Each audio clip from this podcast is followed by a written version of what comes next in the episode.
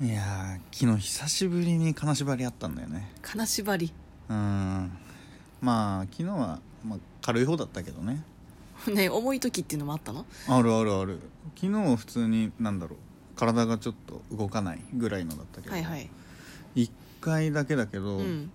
まあ、ちょっと上に乗られてるとかちょいちょいあるけどうん一うん1回本当に首を絞められたのいやいや笑い事じゃないからめちゃめちゃ怖いん。だよめちゃめちゃ怖いし苦しいんだよ。笑い事じゃないから。金縛りっていうのはさうん。そういうオカルト的なことって関係ないんだよ。結局さ金縛りってその体が寝ていて脳が起きている状態っていうことだから、うん。まあ、そういう時に、まあ、時々ねその呼吸を休止させてしまうこととかがあるらしく、でそういう息苦しさとかうん。そういうものっていうのを、その脳がね自分を押さえつけている人とかそういう幻覚とか夢みたいなものを作り出すことがあるらしいよ。何か資料を読んでいるかのようだけどさいや本当に首絞められてる。呼吸がしづらいとかじゃないからグッと押さえつけられてるの。いや私もさ金縛り何回か会ったことあるけど、うん。それは大体すごい疲れてる時で。じゃあ冷静にあ今日は疲れているんだなって恐怖をあまり感じないのそれって。いや、まあ、単純に体が動かないことへの恐怖みたいなものはあるけどああでもそれは体が疲れているな疲れすぎだなっていう恐怖なの 働きすぎたなそうね。的なうんちなみにちょっと豆知識なんだけど、うん。金縛りってその親指、えっと、足の親指だけは動くの、動かないんだよ。絶対に動くの。いや動かないんですよ。絶対に動くんですよ。だからやってみ今度。だから金縛りの時は足の親指を全力で動かすとすぐに解けます私はうん。全力で最初に動かすのは目です。目閉じてるから。目開ける時めちゃめちゃ怖いの、うん。絶対何かいると思ってるから。出た出た。その時めちゃめちゃ思う。絶対いると思って目開けたら、うん。まあ結局いないんですけど、はいはい。体をそこから動かして、うん。ああ結局大丈夫だった怖かったなって寝る。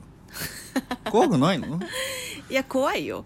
ホラー好きだから怖くないの、そこいやホラー私ホラー大好きだけどは、うん、またホラーが好きなことと怖い恐怖を感じる、うんうん。っていうことはまた別かなっていうふうに思ってる、そうか、うん、中崎さんは結構ホラーとかどう？いやホラー無理だよ。あそう。うん本当に見たくない、怖いから？うん一番有名なリングあるでしょ、はいはい。あれをまともに見たことない。本当に？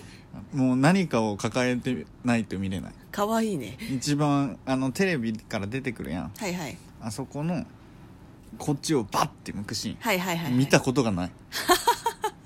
ちなみにあれなんかスタッフかなんかがうん。まつげ全部抜いてやってるらしいよ、うわ。えそういうのあんまり聞きたくないな。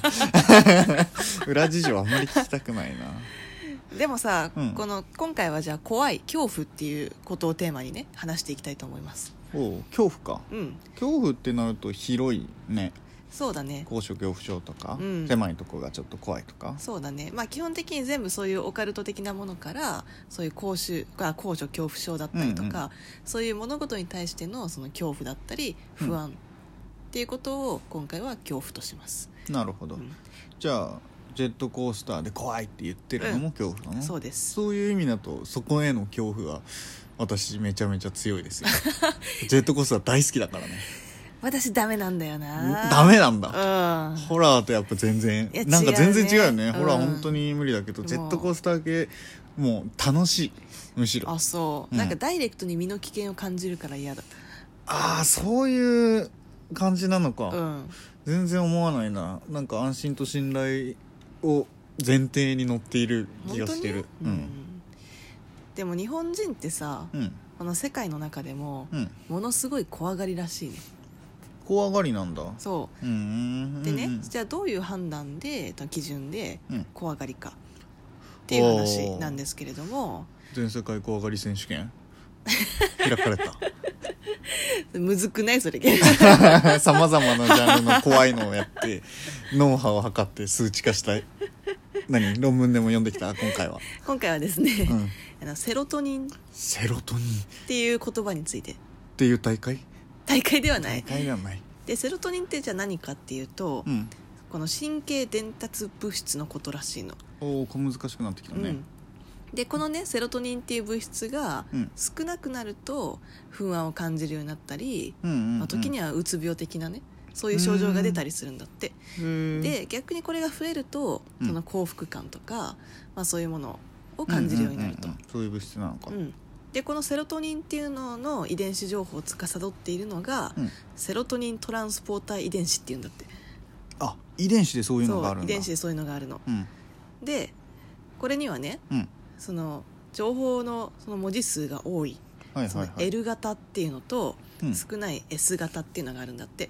2種類なんだ。そう。で少ない S 型っていうのは短くてで文字数が多いその L 型っていうのは長いうん。のね、でこれでそそれぞれ SS 型と SL 型うん。と LL 型っていうこのあー3種類の組み合わせに分けられるんだって、なるほどね。L と S の組み合わせでちょっと決まるわけか。そうなんです、でこの S 型っていう情報の文字数が少ない方うんに関してこれはセロトニンの分泌っていうのがうん。少ないんだって。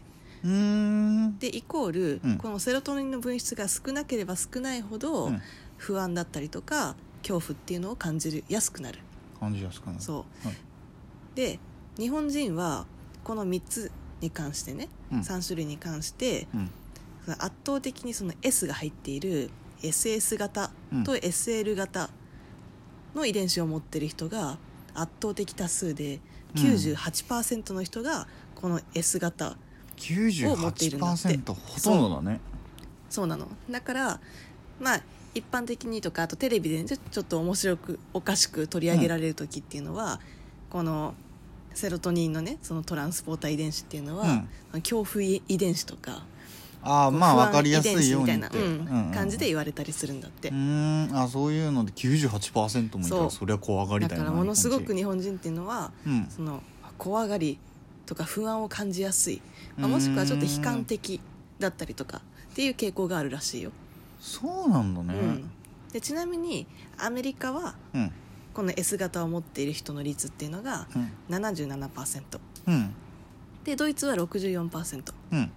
で一番低いのが南アフリカ32%、南アフリカそうだね。なんか あんまり違う話かもしれないけど、うん。幽霊の話とかって あんまりなさそうだしね。ねなんか面白いよね。だからすごい昔ねその私がテレビ見た時にね、うん。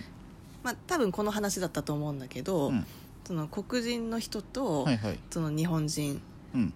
をそれぞれそのお化け屋敷に入れた時うん。にその恐怖に対するその、うん。まあ心拍数みたいなものを測るみたいな実験があったの、うん。で日本人はものすごい心拍数が上がるのに対して、黒人は全然こう上がらないの。ああそういうちゃんと実験でも立証されてんだね。そうなんだって。なんかそういうすごい面白いなって思って、確かにね、うん、でこれなんでねその日本人ってこんなに S 型を持ってる人が多いのかな？特にこの日本人に限らずアジア人が一番この S 型を持ってる率が高くてうん。でその黒人が最も少ないうん。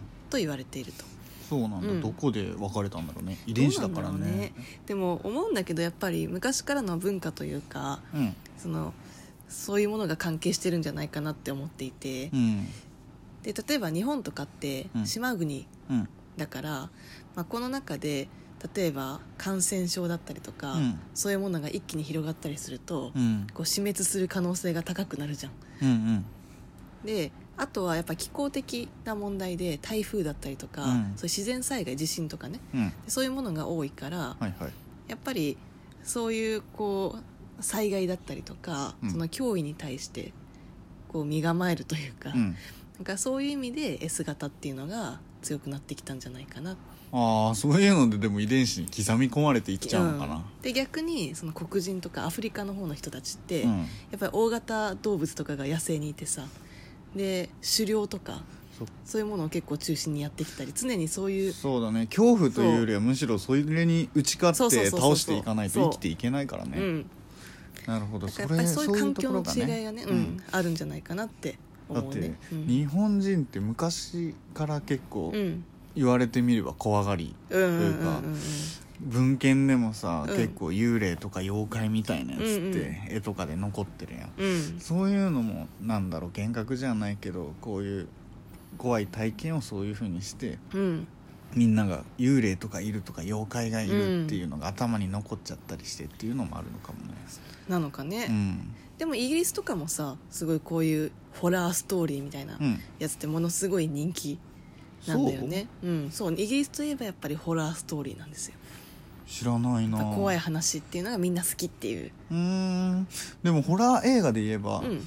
あんまりなんだろうアメリカ圏のホラー映画とかってあんま怖いと思わないんだよね、まあ日本のうん。ホラー映画ってめちゃめちゃ怖いと思う、そうねそれって多分そのあそこは何な？ん宗だろうね教観の違いだったりとかそういうところに起因するんじゃないかな。だからあんまりこの SS 型とか、うん。そういう話ではなくて、ああそうなのか、うん、やっぱり例えばアメリカとかって、うん。そのとかキリスト教を信じる人たちって結構悪魔に対するその恐怖みたいなのってすごくあるけどうん。日本人ってあんまり悪魔に対してそうだね。でなんか悪魔という概念もあまりないからね、えどちらかというと怨霊とかそそうねいう方向に行幽くでしょ？霊みたいなうん。ところの方がね、だからやっぱりその辺のはの違いがあるっていう意味ではちょっと違う話なのかもしれないね。